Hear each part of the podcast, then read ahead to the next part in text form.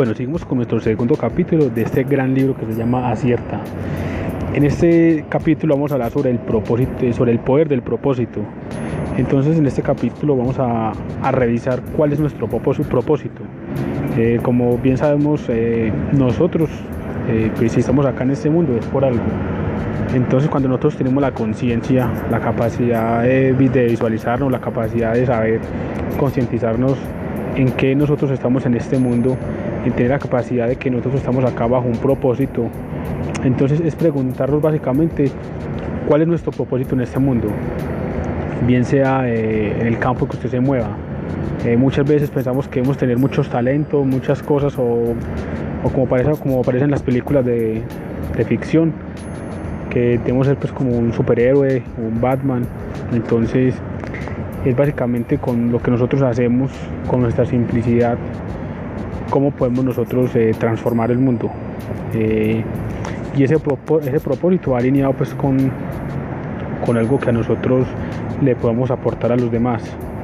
Es como se ha dicho pues en innumerables partes, innumerables cosas, de que nosotros vinimos a este mundo a aportar, en este mundo venimos pues a, a dejarlo un poquito mejor. Entonces debemos preguntarnos en nuestra situación actual eh, cuál es eh, ese valor agregado que yo quiero aportar, cuál es mi propósito en este mundo. Entonces, cuando nosotros nos damos cuenta de lo que venimos a este mundo, pues básicamente nos marcamos un rumbo hacia cuáles nuestros objetivos o cuáles son esas cosas que a mí me mueven para, para salir adelante. Entonces, para tomar la perspectiva de si de pronto, bueno, no podemos saber cuál es, cuál es el rumbo de nosotros, cuál es el propósito, porque es normal y pasa muchas veces de que no sabemos.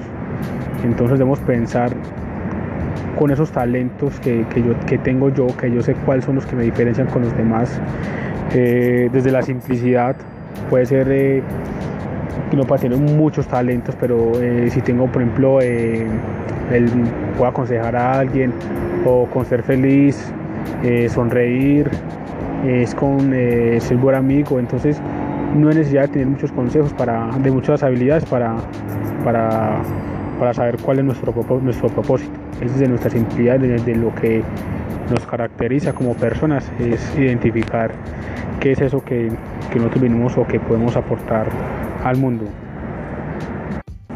Para saber un poco más cómo se alinea o cómo podemos eh, determinar nuestro objetivo en este mundo, lo que nosotros venimos a aportar, es basarnos también en las necesidades deficitarias y esas son las que se desprenden desde el desarrollo del ser. Es desde nuestro interior, desde lo que nosotros poseemos internamente, cómo podemos aportar a, la sociedad, eh, a nuestra comunidad, eh, a nuestro trabajo, a nuestra familia. Entonces es como identificar ese tipo de aspectos. También es muy importante, y como hemos comentado en, otros libros, es también identificar cuál es nuestra, cuál es nuestra misión. Eh, en, otros libros anteriores hemos revisado sobre cómo construir nuestra misión, así como se construye una misión de una empresa, nosotros también eh, debemos hacerlo personalmente y, si es posible hacerlo pues eh, escrito, que lo tengamos ahí como, como algo en papel físico para que nosotros podamos recordar cuál es eso que nosotros podemos, para dónde vamos nosotros, como, como trazar una ruta de nosotros mismos, de nuestros objetivos, de nuestras metas. Entonces, como sabemos, está pues la parte de la misión, identificar nuestros objetivos, cuáles son esos valores que a nosotros nos identifican. Entonces, ya bueno, eso ya lo hemos comentado en otros libros en profundidad. También vamos a hablar sobre el poder de la concentración. Y yo creo que es uno de los aspectos y a muchas personas nos cuesta es tener como la concentración en algo. O muchas veces a nosotros nos cuesta estar concentrados en el día a día. Y básicamente para cumplir cualquier objetivo, cualquier meta que nosotros queramos emprender o queramos alcanzar, es también es muy necesario tener como el poder de la concentración. Y el poder de la concentración pues tiene pues una serie de pasos una serie de, aspectos que a nosotros eh, nos puede pues como que tenemos que desarrollar para para que vayamos pues avanzando en este tema de, la concentración.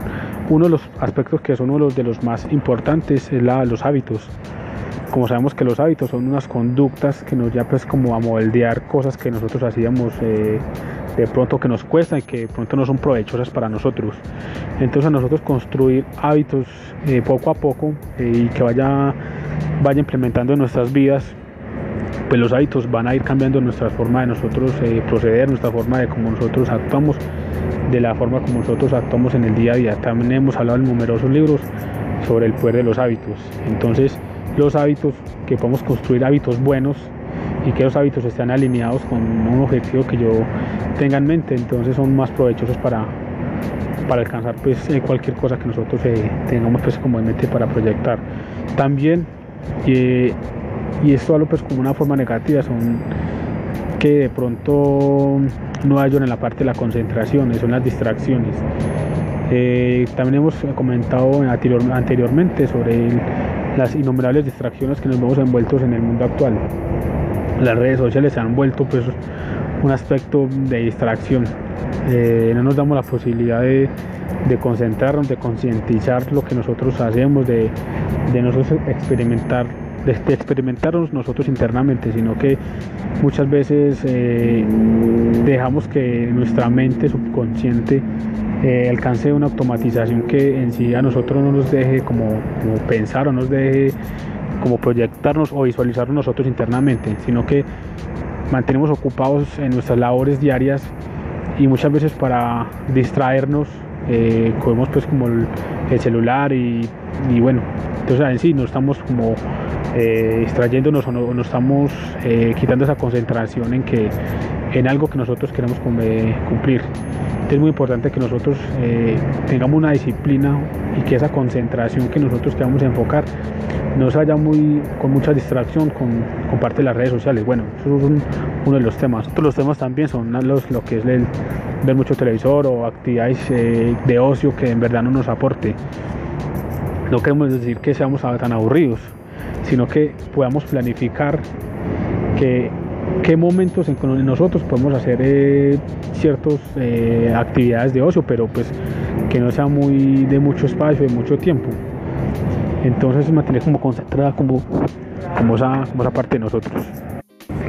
Bueno, entonces llegamos como a otro aspecto que hablamos sobre las, sobre las redes sociales. y todo el mundo digital pues que nos envuelve que, que en verdad no nos deja concentrar en, en esos aspectos que nosotros queremos alcanzar.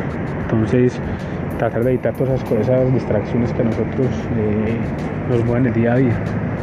Porque son muchas, muchas distracciones entonces no alcanzamos un nivel de conciencia interno sobre las cosas que nosotros nos pasa, sobre cómo nos vemos, eh, cómo estamos avanzando. Entonces es muy importante que nosotros seamos conscientes día a día en esos temas que nosotros eh, queremos avanzar, pero que también tenemos que concientizar día a día sobre, sobre, sobre qué es importante para nosotros y tener eh, la conciencia de, de, de mirarnos nosotros mismos internamente. También un tema muy importante sobre la concentración y que es como objetivo final son los resultados. Y también los, resultados pues son obviamente que lo que evalúan los cómo nos evalúan a nosotros en diferentes áreas de nuestras vidas son los resultados que nosotros podamos hacer. Entonces el resultado final es muy importante ante cualquier cosa. Podemos tener muy buenas intenciones en muchas cosas, pero en sí los resultados son los que siempre van a marcar las, las diferencias. Entonces, basado en eso, también aquí nos hablan sobre unas fórmulas de las, de las P. Y hablan sobre que las fórmulas de las P son cuatro, o bueno, son varias.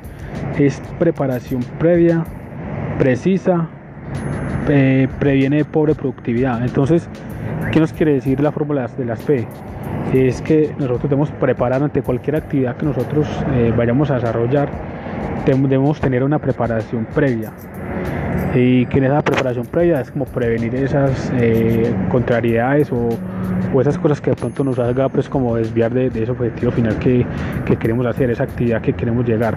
Entonces siempre debemos planificar nuestras actividades o cualquier cosa que nosotros vayamos a hacer es planificar básicamente eh, eso que yo quiero como, emprender en ese momento o, esa tarea que yo me quiero enfocar en determinado momento. Pero antes de eso, debemos tener, la conciencia de un plan específico de esa actividad, de cómo la vamos a desarrollar, un plan detallado. Es muy importante porque pues obviamente si lo, si lo hacemos de la mejor manera, con los pasos o con de una forma muy organizada, pues obviamente que vamos a tener resultados que son más óptimos y que nos van a ayudar a alcanzar ciertos aspectos positivos o metas que nosotros nos queremos eh, alcanzar en ese momento.